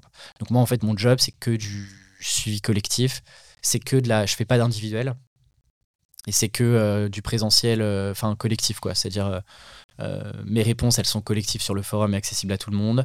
Euh, et c'est que du live, il n'y a pas de euh, mail précis, etc. Je veux que tous mes retours euh, soient accessibles à, à toutes les promotions. Et tes supports pédagogiques, du coup, c'est orienté sur euh, la structure de son œuvre, de son activité de freelance, etc. Ouais. Il y a une partie trouver des missions, trouver des clients, prospecter. Ouais, en fait, je commence semaine 1 vision. Mhm. Ensuite, tu passes trois semaines sur l'offre et le positionnement avec euh, ta recherche marché, tes entretiens marché, comment tu poses des bonnes questions, comment t'évites de te faire biaiser, etc. Ensuite, tu arrives sur la. Pour finaliser ça, c'est ce que moi j'appelle un document de positionnement, Mhm. qui est une sorte de document que moi j'ai toujours fait, euh, même sur des produits comme le bootcamp, euh, qui est un, un- bah, qui reprend toutes les structures. euh, Qu'est-ce que tu proposes, comment tu le proposes, quels sont les arguments commerciaux, quelles sont les objections, à quoi ressemble le marché. Et ensuite, on attaque la phase réseau, prospection, négociation client, proposition commerciale. Une fois que tu as fait ça, qu'est-ce qui se passe? Bah, Comment tu gères un projet? Donc là, tu vois, moi, je leur partage bah, comment j'onboard des clients, euh, c'est quoi les trucs à faire attention, à quoi ça ressemble un kick-off. Tu vois, par exemple, nous qui avons fait du conseil, faire une réunion de kick-off, ça nous paraît évident. Bah, pour plein de gens, en fait, euh, qu'est-ce qu'on dit, qu'est-ce qu'on fait, comment on le fait, euh, ça ressemble à quoi, c'est quoi un ordre du jour, etc. Comment est-ce que tu gères une relation client tout au long de la mission? Et puis ensuite, euh, comment tu conclus la mission, comment est-ce que tu peux aller chercher de l'upsell, euh, marketing, orga, etc. Ok. Donc ouais, c'est assez complet et assez dense, ouais. C'est quoi le, le déclic? Enfin, est-ce que tu as identifié le truc qui fait que les gens postulent à ton bootcamp ou pas? Il y en a peut-être plusieurs, mais. euh, je- Euh, quand je leur demande qu'est-ce qui les a convaincus, c'est assez intéressant, mais le premier truc qui revient, c'est bizarrement, c'est d'abord moi, tu vois. C'est-à-dire que j'avais émis euh, à un moment l'hypothèse de me dire est-ce qu'une partie des cours pourrait pas être donnée par d'autres experts, tu vois? Et en fait, tu te rends compte que beaucoup de gens m'ont dit en vrai, ce serait pas toi. En fait, on serait peut-être pas venu, tu vois. Il y a ce truc-là, et il y a ce truc aussi de. euh, euh, T'es pas juste un infopreneur et formateur. C'est-à-dire que tu as été dans l'arène aussi, tu vois. Et en fait, tu as beaucoup de gens qui ont, qui, ont, euh, qui ont soit jamais fait de freelance, c'est assez fou de, de dire ça, et qui du coup font, donnent des conseils à ces bateaux, ou qui ont expérimenté sur 3-4 missions, qui se sont dit, ok, en fait, je comprends le game, et donc je vais plutôt me mettre sur un truc scalable, formation. Et donc, il y a ce truc qui, tu vois, c'est pour ça que je continue de prendre quelques missions par an pour rester dans le, tu vois, pour rester dans le truc. Pour, euh, tu vas mettre à jour, actualiser, donner des retours d'expérience et pas prendre des exemples d'il y a 5 ans, tu vois, de mon expérience. Donc il y a ça, et puis euh, le format est quand même assez unique, tu vois. Alors les bootcamps, il en existe, mais euh, le format live, je suis dans l'arène avec vous, vous avez affaire directement à moi, en fait, il est assez unique aujourd'hui et j'ai pas vraiment de concurrence sur la partie produit, sur le format du produit, tu vois. Aujourd'hui, les plus gros concurrents, c'est des gens qui vendent de la formation euh, en ligne euh, avec beaucoup d'asynchrone, tu vois. Hmm. C'est vrai qu'il y a quelques bootcamps qui ont émergé, mais j'ai l'impression que le, le tien est le plus structuré sur euh, son format pédagogique en fait. Pour freelance, et le, et- le plus, enfin, le plus structuré et le plus orienté freelance. Hmm. Donc en fait, si tu as un besoin d'un travail sur le fond euh, de ton business et sur après comment est-ce que tu vas aller scaler ça et enfin passer de la V1 euh, du freelance au, au V2, c'est vrai que sur le marché français, c'est le, le produit le plus abouti, le plus abouti, je pense. Et je me demande si aux US, en fait, les, les produits sont aussi, euh, aussi travaillés que ça ou pas. J'ai l'impression quand même que enfin, c'était de la merde, beaucoup les formations américaines pendant longtemps. Ouais. Là, j'ai on parle beaucoup de Danco, par exemple, Ouais. Euh, qui est apparemment un produit de dingue. Ouais. Euh, bon, moi, j'ai pas testé, donc je vous le recommande pas forcément, mais on, on m'a- j'ai eu des bons échos. Donc je pense que le format, euh, effectivement, où tu as le plus d'accompagnement est en train de, de- de se structurer. Et toi, aujourd'hui, tu as l'avance en France sur, euh, sur ce produit. Quoi. Mais ce qui est intéressant, c'est que tu as eu la mode euh, Covid.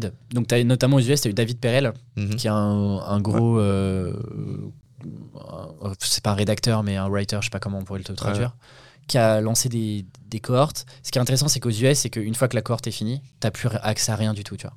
Là où moi, j'ai décidé de garder l'accès, d'avoir une expérience aussi alumni maintenant, etc.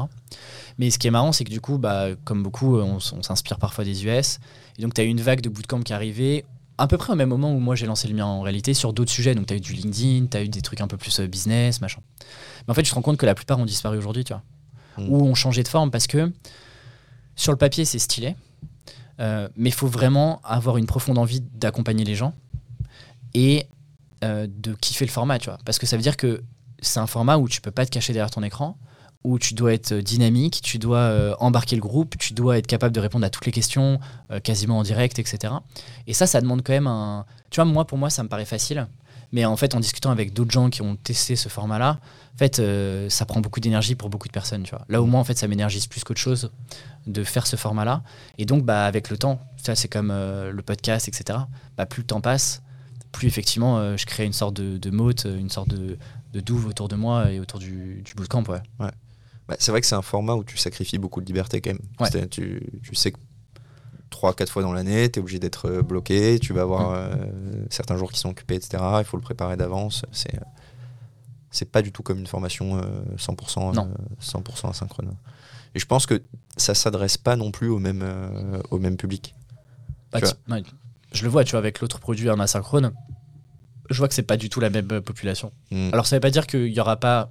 euh, par exemple, tu vois, il y a des personnes, il y a certaines personnes du bootcamp qui ont voulu, qui l'ont acheté par exemple il y a deux ans, tu vois. Euh, Je pense au- à des, à des gens qui sont dans la promo 1, qui l'ont acheté parce que euh, euh, il y a deux ans, il y a deux raisons. La première, c'est bah on a on a aimé suivre le bootcamp et on a envie de reprendre de la formation chez toi, ce qui est assez Mhm. intéressant.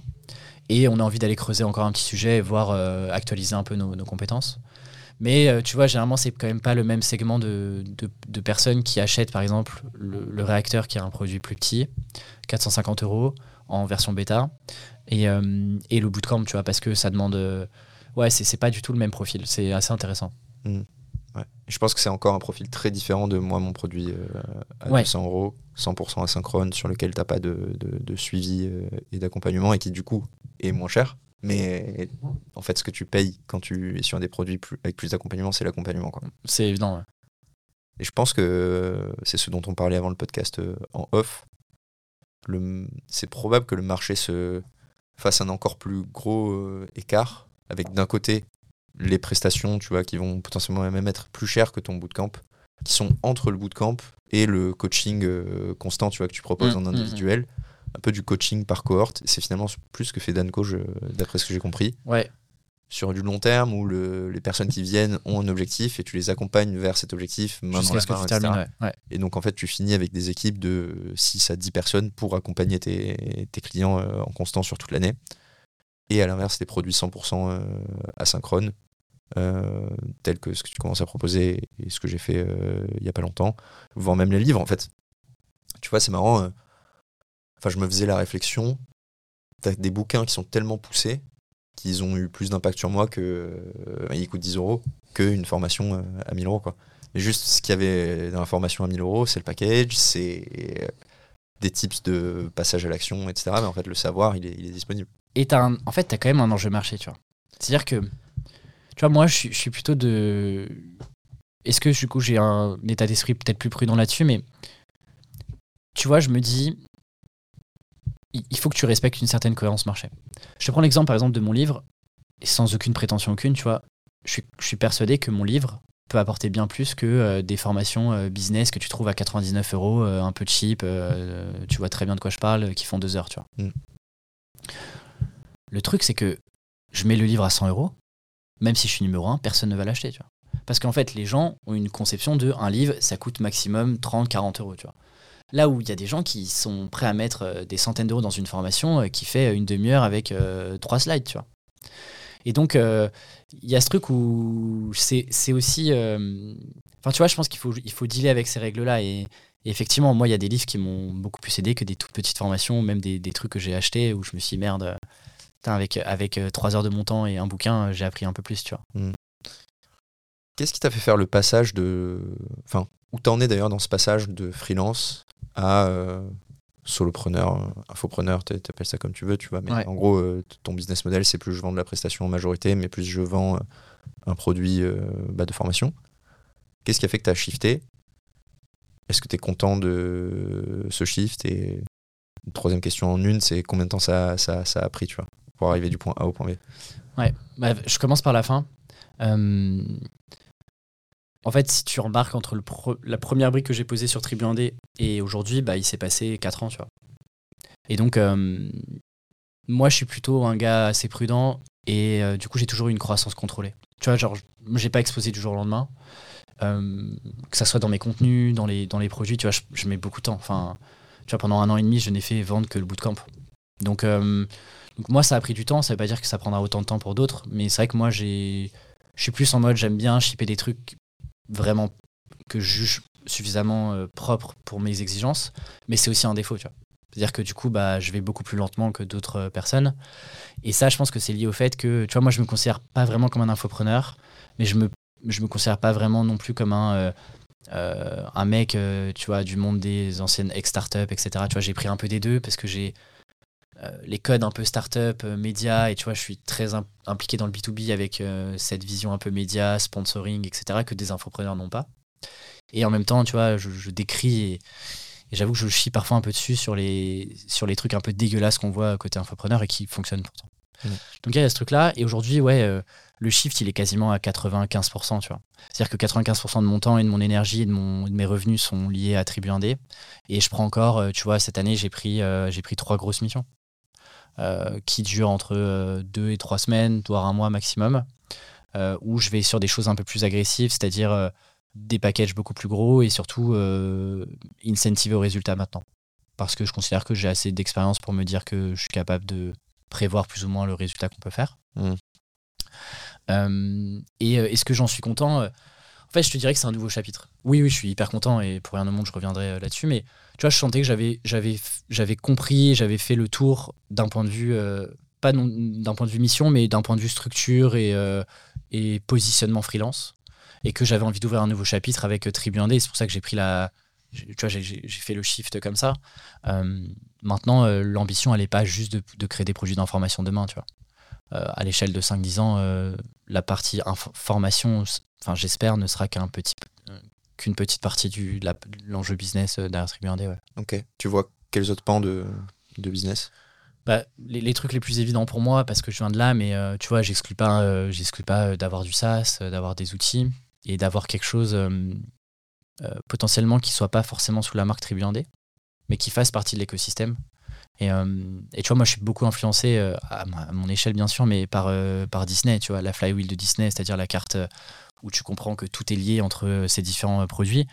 Bah, tu vois, moi, j'essaie de réfléchir aussi comme ça, de me dire, bah, chaque contenu, chaque événement, chaque projet euh, que je fais, que je sois seul, que je m'associe, que d'autres personnes rentrent sur des projets et prennent le lead, comment est-ce que tout ça euh, crée une sorte de cohérence? Et une fois que tu rentres dans le, tu vois, dans l'écosystème Tribu 1D, comment est-ce que tu peux évoluer et, développer ta vie professionnelle avec Tribu 1D, tu vois donc ouais, le truc le plus évident, tu as, tu as cette partie, euh, tu as cette partie un peu outil, euh, sur lequel bah, tu peux aller chercher d'autres leviers. Mais tu as aussi, euh, tu vois, t'associer à d'autres personnes euh, qui ont d'autres compétences, des compétences métiers par exemple. Tu vois, j'exclus pas que ça pourrait être intéressant d'aller chercher de l'expertise métier. Maintenant que moi j'ai l'expertise business que je porte, bah, je suis pas bon sur tous les métiers. Tu vois, je connais bien mon métier, mais il y en a, il y en a, il y en a des dizaines quoi. Hmm. Donc ouais, ça fait partie des pistes de réflexion. Il y a une dernière question que je voulais te poser, c'est tu communiques pas, tu vois, dans, enfin, on, se distingue beaucoup là-dessus, parce que moi je parle beaucoup de chiffre d'affaires plutôt pour. Euh, déjà parce que c'est un sujet sur lequel tu fais de l'attraction forcément, et donc ça permet d'aller distribuer du contenu après derrière. Et ensuite parce que je considère que euh, je faisais plutôt partie de l'école des sceptiques avant, et une fois que je me suis lancé en freelance, je me suis dit, en fait. Sur le fait de parler d'argent Non, sur, les montants affichés, tu vois. Je trouve que c'est facile de tomber dans la case sceptique et de te dire, non, mais c'est de la merde, ils sont en train de me mentir, ou c'est le, c'est que les 1% des gens qui réussissent, qui font ça, etc. Alors qu'en fait, je suis de plus en plus persuadé que c'est pas le cas, mm. qu'il vaut mieux être un optimiste et que finalement, même si c'est une minorité de gens, il faut plus se dire est-ce que moi j'appartiens à la minorité ou est-ce que j'appartiens à la majorité et en quoi je me diffère et, finalement la frontière elle est, très poreuse et donc je, mets ça en avant tu vois pour montrer que enfin en me parlant un peu au mois d'il y a trois ans et en me disant c'est pas si compliqué que ça euh, toi tu as pris un, autre, une autre direction que je trouvais tout à fait euh, louable aussi parce que ça permet de se focaliser sur le cœur du contenu et ce que tu as apporté. Mais je me demande, en parallèle, en t'écoutant, ça commence à faire un moment qu'on se connaît, si toi, tu as des objectifs financiers, vers où tu as envie d'aller, tu vois, à 5-10 ans, mm. comment tu situes ça? Et même si c'est pas le driver numéro un, tu vois, combien il te faut pour être satisfait? Alors, ce qui est intéressant, c'est que c'est vrai que les gens, du coup, pensent que euh, j'aime pas l'argent. Enfin, que. Et moi, je, je. Et tu vois, je, parle pas de tous les combats et tous les sujets qui m'intéressent. Euh, tu vois, parfois, on me reproche, on me dit, mais euh, c'est inadmissible. Vraiment, j'ai reçu ça, c'est inadmissible. Euh, avec ta casquette sur le freelancing, tu parles pas d'impact social, impact sociétal, écologie, etc. Tu vois. Et en fait, je vais pas non plus parler, tu vois, je sais pas, j'ai pas envie de prendre la parole sur tous les sujets qui m'animent au quotidien. Et sur le sujet du, de, parler d'argent, en fait, moi, j'ai pas de problème. Parfois, on m'a dit, ouais, mais en fait, je pense que tu as un problème avec l'argent, il faut que tu résoudes un truc et tout. Non, l'arrêté, c'est que je considère que moi, dans, mon, dans mes assets marketing, c'est pas un truc que j'ai envie de mettre en avant. Mais par contre, je suis aligné avec toi sur le fait que euh, enfin c'est clairement possible, tu vois. Les, chiffres que toi t'annonces et les chiffres qu'on voit ailleurs, etc. Bien évidemment que c'est possible. Enfin, et moi-même, j'en suis la preuve même, tu vois. Genre, je l'ai fait, donc euh, je, suis le meilleur exemple. Mais c'est juste que ouais, j'ai pas forcément envie d'en parler parce que je trouve que parfois tu peux attirer les mauvaises personnes. Et moi, je préfère que les gens, tu vois, euh, m'écoutent pour ce que j'ai à dire et non pas pour ce que j'ai forcément fait, tu vois. Et du coup, c'est vrai que ça prend plus de temps, parce que du coup, d'acquérir la confiance des personnes, ça prend plus de temps. Mais c'est vrai que c'est un choix que j'ai fait pour pas tomber dans cette case-là. Euh, et moi, je suis un peu, ouais, je suis un peu moins à l'aise de, de, me faire critiquer là-dessus, tu vois. je sais que ça va me prendre une charge mentale. Et je trouve que c'est courageux de le faire, tu vois. Et je trouve ça trop cool que toi, tu le fasses, parce que ouais, j'ai l'impression que parfois ça te. tu vois, tu peux te faire un backlash et moi ça me ferait chier d'avoir ce genre de choses. Hmm. Après, oui, bien, bien évidemment que j'ai des. Dans, globalement, j'ai souvent 3, 4 objectifs grand max qui sont des grandes euh, visions pour l'année. La, pour Donc, par exemple, tu vois, sur 2023, c'était sur la partie structuration. Et tu avais différents sous-segments. La structuration du bootcamp, le, la structuration d'un nouveau produit et puis la structuration de l'équipe, tu vois, qui sont des, des différents pôles. Et donc, dans ces trois objectifs-là, j'ai toujours un, un objectif de chiffre d'affaires. Et généralement, tu vois, moi, ce que j'aime bien, c'est de me dire euh, 30% par an, plus 30%, tu vois, c'est c'est OK. Encore une fois, moi, je suis sur une, une croissance contrôlée. Et moi, j'ai surtout pas envie d'avoir des salariés et des employés aujourd'hui, tu vois. Moi, mon équipe, elle est très réduite, c'est des freelances euh, sur lesquels j'ai très peu de management à faire. T'as l'audience, tu vois, pour aller faire. Enfin, je pense. euh, je sais pas, 400, 500 000, 600 000, Ouais. tu vois, 2024, euh, ça serait probablement un objectif largement atteignable, voire plus. Qu'est-ce qui fait que t'as pas envie de, de mettre. euh, Enfin, je sais, t'es t'es pas forcément très loin d'ailleurs, tu vois, mais qu'est-ce qui fait que t'as pas forcément envie de te dire, ah, vas-y, je vais aller faire un million l'année prochaine, en fait? Pourquoi tu veux te cantonner à ce 30% de croissance et pas Ouais. aller faire exploser le truc? Ah ouais, c'est une excellente, c'est une excellente question. Euh, je te fais une réflexion en plusieurs, euh, en plusieurs points. La première, c'est que je suis pas sûr d'avoir la structure aujourd'hui pour euh, absorber un volume de clients et de chiffre d'affaires suffisant. Tu. Ça, c'est le premier truc. C'est-à-dire que d'un point de vue profondeur produit, bah, le bootcamp est quand même pas scalable. Tu vois. Je peux difficilement en faire plus de 3 par an. Et le réacteur, ok, tu vois, je fais un lancement à. J'ai dû faire 80 000 euros. Bah, même si t'en fais 3 dans l'année, il faut quand même y arriver, tu vois. Et donc, selon moi, j'ai pas le catalogue produit qui me permet de le faire. Euh, ou bien j'ai pas suffisamment encore l'audience. Tu vois, mine de rien, l'audience est, quand même conséquente, mais elle est pas encore suffisante euh, si je veux aller chercher des chiffres comme ça avec le peu d'offres que j'ai aujourd'hui. Donc ça, c'est le premier truc.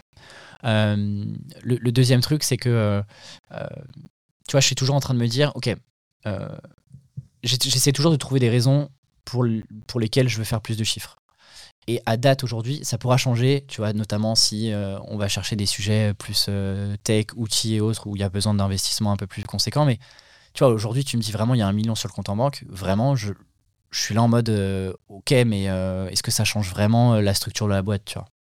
Et j'ai l'impression qu'aujourd'hui, ça va me créer plus de charge mentale et de brouillard que ça va m'apporter de trucs, si ce n'est de dire, je fais un million, tu vois. Ça, c'est le, dernier truc. Et le deuxième truc. Et le troisième truc, euh, euh, je pense que j'ai encore un truc à craquer sur l'acquisition. Tu vois, euh, moi, je suis assez minimaliste, même dans ma communication. Enfin, je considère, même dans mes lancements, tu vois. Par exemple, le lancement du recteur, c'est 7 emails et bah, j'ai pas fait plus de vagues que ça.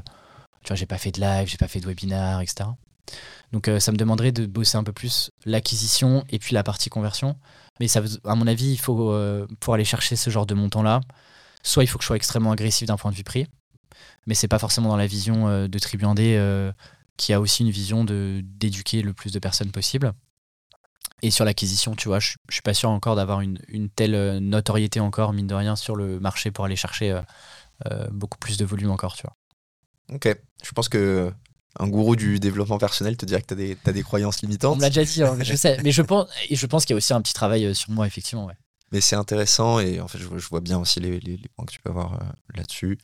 Euh, Dernière question et après, moi, il faut que j'y aille parce que j'ai un rendez-vous. Pas de problème. Euh, à quoi ça ressemble tes semaines? Tu travailles beaucoup? Comment tu t'organises? Où est-ce que tu habites Du coup, moi, je suis maintenant à Rennes. J'ai déménagé en 2020 euh, pour me couper aussi du bruit ambiant, euh, pour le coup, euh, à Paris. On en parlait un petit peu, mais tu vois, moi, j'en avais un peu marre d'être pris pour le gars qui, euh, un peu hautain et qui refuse de faire des événements, des talks, des podcasts tout le temps, tu vois. Et du coup, maintenant, j'ai un peu l'excuse de bah, j'habite à Rennes. C'est à une heure et demie, mais bon, c'est quand même compliqué. Donc, j'habite à Rennes aujourd'hui. Et je pense que là, j'ai trouvé l'environnement idéal. À la fois la structure, potes et autres, et puis bah, l'environnement de travail, le lieu, le cadre, etc. Et mes semaines aujourd'hui, euh, je travaille en travail effectif puisque je traque mon temps. Travail effectif, c'est du temps que je passe. Donc, euh, par exemple, je, je fais de la veille, euh, je te le mets pas dans, le temps de travail, mais le temps de production. Tu vois, je suis entre 20 et 30 heures par semaine à peu près. Donc, pareil, tu vois, je pense que ça me demanderait aussi de mettre deux fois plus de, de temps de travail pour aller chercher potentiellement deux fois plus de CA, à mon avis. En tout cas, dans un premier temps. Et en gros, mes semaines, elles sont, très normées. Euh, le matin, ma règle, sauf quand je suis en déplacement et autres, mais c'est euh, aucun appel, aucun, euh, aucun appel client, aucun appel d'équipe, aucun rendez-vous extérieur, pas de conférence, rien du tout. Donc ça, c'est balisé et ça fait partie de mon, truc. Et donc ça veut pas dire que je bosse tous les matins, mais euh, je sais que j'ai pas de charge mentale le matin. Et, euh, après, euh, je fonctionne aussi en, bloc assez classique, bloc de demi-journée sur chaque projet. Donc par exemple, je vais me dire, bah, je sais pas, le jeudi, souvent c'est le jeudi après-midi, c'est bloc podcast, tu vois. Ou c'est euh, blog, LinkedIn, créer quelques masterpieces, etc. Et après, moi, je fonctionne à la semaine. C'est-à-dire, ma semaine, j'ai deux, trois gros focus qui sont même liés à un plan 90 jours à 3 mois, dans lequel j'ai parlé de trois gros euh, objectifs qui eux-mêmes sont reliés à l'objectif annuel, enfin aux objectifs annuels. Voilà un peu à quoi ressemble ma, mon organisation. Quoi. Ok. Et le reste du temps, tu te- tu t'occupes avec quoi? Bah, euh, t'as plusieurs trucs. Moi, je suis un grand consommateur de, de films et donc je vais beaucoup au cinéma. Tu vois, au moins une fois par semaine. Euh, je cours pas mal aussi. C'est vrai que je fais, je fais pas assez de. On, on me demande des stories sur Instagram quand je cours, mais il faudrait que je le fasse plus souvent. Euh, et euh, par exemple, tu vois, moi, mon mercredi soir, il est banalisé. Euh, c'est un mercredi perso. Parce que je me, suis remis à un truc un peu nerd que je faisais quand j'étais petit, euh, qui est euh, tout ce qui est wargame. Donc, c'est des jeux ultra stratégiques. Et donc, tu vois, par exemple, j'ai fait les championnats de France sur ce jeu-là il y a quelques mois. Et donc, ça, c'est mon ma soupape un peu de décompression en dehors du business et surtout sur un truc où, un, je suis un peu nobody, tu vois, personne me connaît, c'est très bien. Et, euh, et c'est un milieu qui n'a rien à voir avec ce que je fais, tu vois. C'est pas du tout des gens très business, euh, c'est plutôt des geeks. euh, et donc, euh, voilà, ça, c'est ma soupape de décompression. Mais, mais ouais, tu vois, mes journées, je les finis, je pense, vers 18h, tu vois. près. Ok. Ok. Voilà. Ça ressemble un peu à ce que je fais sur les derniers mois. Bah, si tu, en fait, si tu veux durer, si tu veux durer, enfin moi, moi, je me dis toujours, euh, là, mon, mon game, il est vraiment long terme, quoi. Et ça paraît très euh, abstrait, très inspirationnel de dire ça, mais enfin, je, je suis en- vraiment en train de me dire, je suis en train de construire un truc sur le long terme. En tout cas, c'est l'envie que j'ai sur au moins les 5-6 prochaines années. Et, euh, et pour ça, en fait, euh, si tu te crames, euh, en fait, t'es à la fois la tête, le corps et l'esprit de ta boîte, tu vois. Donc, en fait, s'il y en a un des trois qui, qui, qui lâche, en fait, ta boîte, moi, aujourd'hui, ma boîte, elle est quand même très dépendante de moi. Et donc, en fait, ma priorité, c'est de prendre soin de moi, tu vois. À la fois d'un point de vue esprit, d'un point de vue corps, de ritualiser des récompenses, etc. Et donc, donc ouais, moi, j'aime bien ce mode de vie aussi, tu vois. Euh, de pas non plus m'arracher euh, jusqu'à minuit euh, tous les soirs, c'est pas trop mon- ma vision aussi du, de la vie, quoi. J'ai un peu évolué, parce que quand on avait fait le podcast ensemble Je sur me le souviens, on avait eu ce sujet, ouais. on avait eu ce sujet, c'était une phase où je travaillais beaucoup. Enfin, même. Et elle est nécessaire en vrai, je pense. Ouais, elle est nécessaire pour le coup. Et là, tu vois, je sors d'une phase où été beaucoup plus euh, tranquille, plus proche de ce que tu décris. Et, euh, et je sens que j'ai besoin d'une phase euh, de travail intensive maintenant, tu vois. J'ai l'impression Ouais. de pas être assez productif, pas être, euh, pas sortir tout ce que je veux, être toujours en train de, enfin pas toujours, mais courir après le temps, etc. Et donc, euh, j'ai pas encore de conviction profonde, tu vois, sur est-ce que c'est un rythme qui permet de durer. Euh, je sais pas encore. Je sais que ça marche très bien, bah, du coup, euh, pour toi, ça a l'air de bien fonctionner. Il y a d'autres euh, entrepreneurs qui fonctionnent de cette manière-là. Et moi, je suis encore en phase de, de recherche. Donc, c'est pas, pas pour. C'est plus pour dire, c'est plus pour me parler au mois d'avant qui aurait entendu ça et qui me serait dit, je travaille trop, euh, il faut que je me cale sur ça. C'est, la recette sur le long terme. Euh, là, maintenant, avec le recul, après quelques mois à faire ça, je, je suis pas encore convaincu, tu vois. Je suis pas encore, euh, j'ai pas encore Ouais. trouvé mon rythme de croisière, tu vois. Je sais Mais- pas comment il est. Et euh, je sais pas s'il existe d'ailleurs, mais J'allais dire, en fait, est-ce qu'il existe vraiment, tu vois? Parce que moi, quand je te dis euh, 20-30 heures, en fait, euh, c'est lissé sur l'année. Tu Bien vois, c'est à peu près, je crois que c'est 1500 ou 1600 heures, hein, peut-être un peu plus euh, à l'année. euh, il faudrait que je retrouve euh, les chiffres exacts, tu vois, mais c'est à peu près ça. Mm. Ce qui fait qu'en fait, il y a parfois des semaines où vraiment bah, je déconnecte. Mm. Mais il y a des semaines aussi. en fait, moi, je me dis un truc, tu vois, peut-être que ça peut t'aider, mais quand tu te sens que tu te frustres, tu vois, de pas avancer vite, bah, c'est parfois, tu vois, dans ces moments-là où je me dis, ok, là, je passe en mode euh, un peu plus robot. Et, euh, et en fait, euh, pendant 15 jours, je kill les trucs, tu vois. Mm. Comme ça, je sors cette frustration. Et moi, tu vois, j'ai parfois ça quand je, quand je déconnecte en vacances, c'est un truc important. Et ma copine euh, m'oblige aussi un petit peu, on va pas se mentir. Mais tu vois, par exemple, on est parti 15 jours à vélo. Donc, euh, tu vois, j'avais pas de- d'iPad, j'avais pas de téléphone. Enfin, j'avais mon téléphone, mais j'avais rien. Quand je suis revenu, j'avais juste la dalle, tu vois. Mm. Et donc, euh, bah ouais, j'ai fait deux semaines euh, parce que j'étais en forme, parce que. euh, mais je me forçais pas à avoir une intensité de travail, tu vois ce que je veux dire? Ouais. Donc, quand je me frustre, tu vois, j'aime bien m'écouter et me dire, ok, bah là, c'est le moment de, de peut-être faire un peu moins de trucs à côté, de taffer, et puis ensuite, hop, tu reviens sur un cycle plus cool, tu vois. Mm. Moi, je vois plus comme ça. Ouais, je suis d'accord. Mais en fait, c'est parce que je rentre de vacances, du coup, j'ai trop de, Bah, c'est ça. j'ai trop envie de bosser. Ok, euh, super. Bah écoute, j'aurais pu rester longtemps. Je suis désolé pour euh, ceux qui sont dans la même situation que moi, mais il faut absolument que je parte parce que je suis en retard Euh, C'était cool de t'avoir. Est-ce que tu veux rajouter un dernier truc à l'épisode? On a déjà couvert pas mal de choses. Ouais, et puis bah, si, les, si les personnes euh, veulent nous euh, voir euh, parler de la partie 2, bah, on se fera ça soit sur mon podcast ou sur le tien avec grand plaisir. Yes, carrément. Bah écoute, on se retrouve très vite. Salut. Merci Rémi. Salut.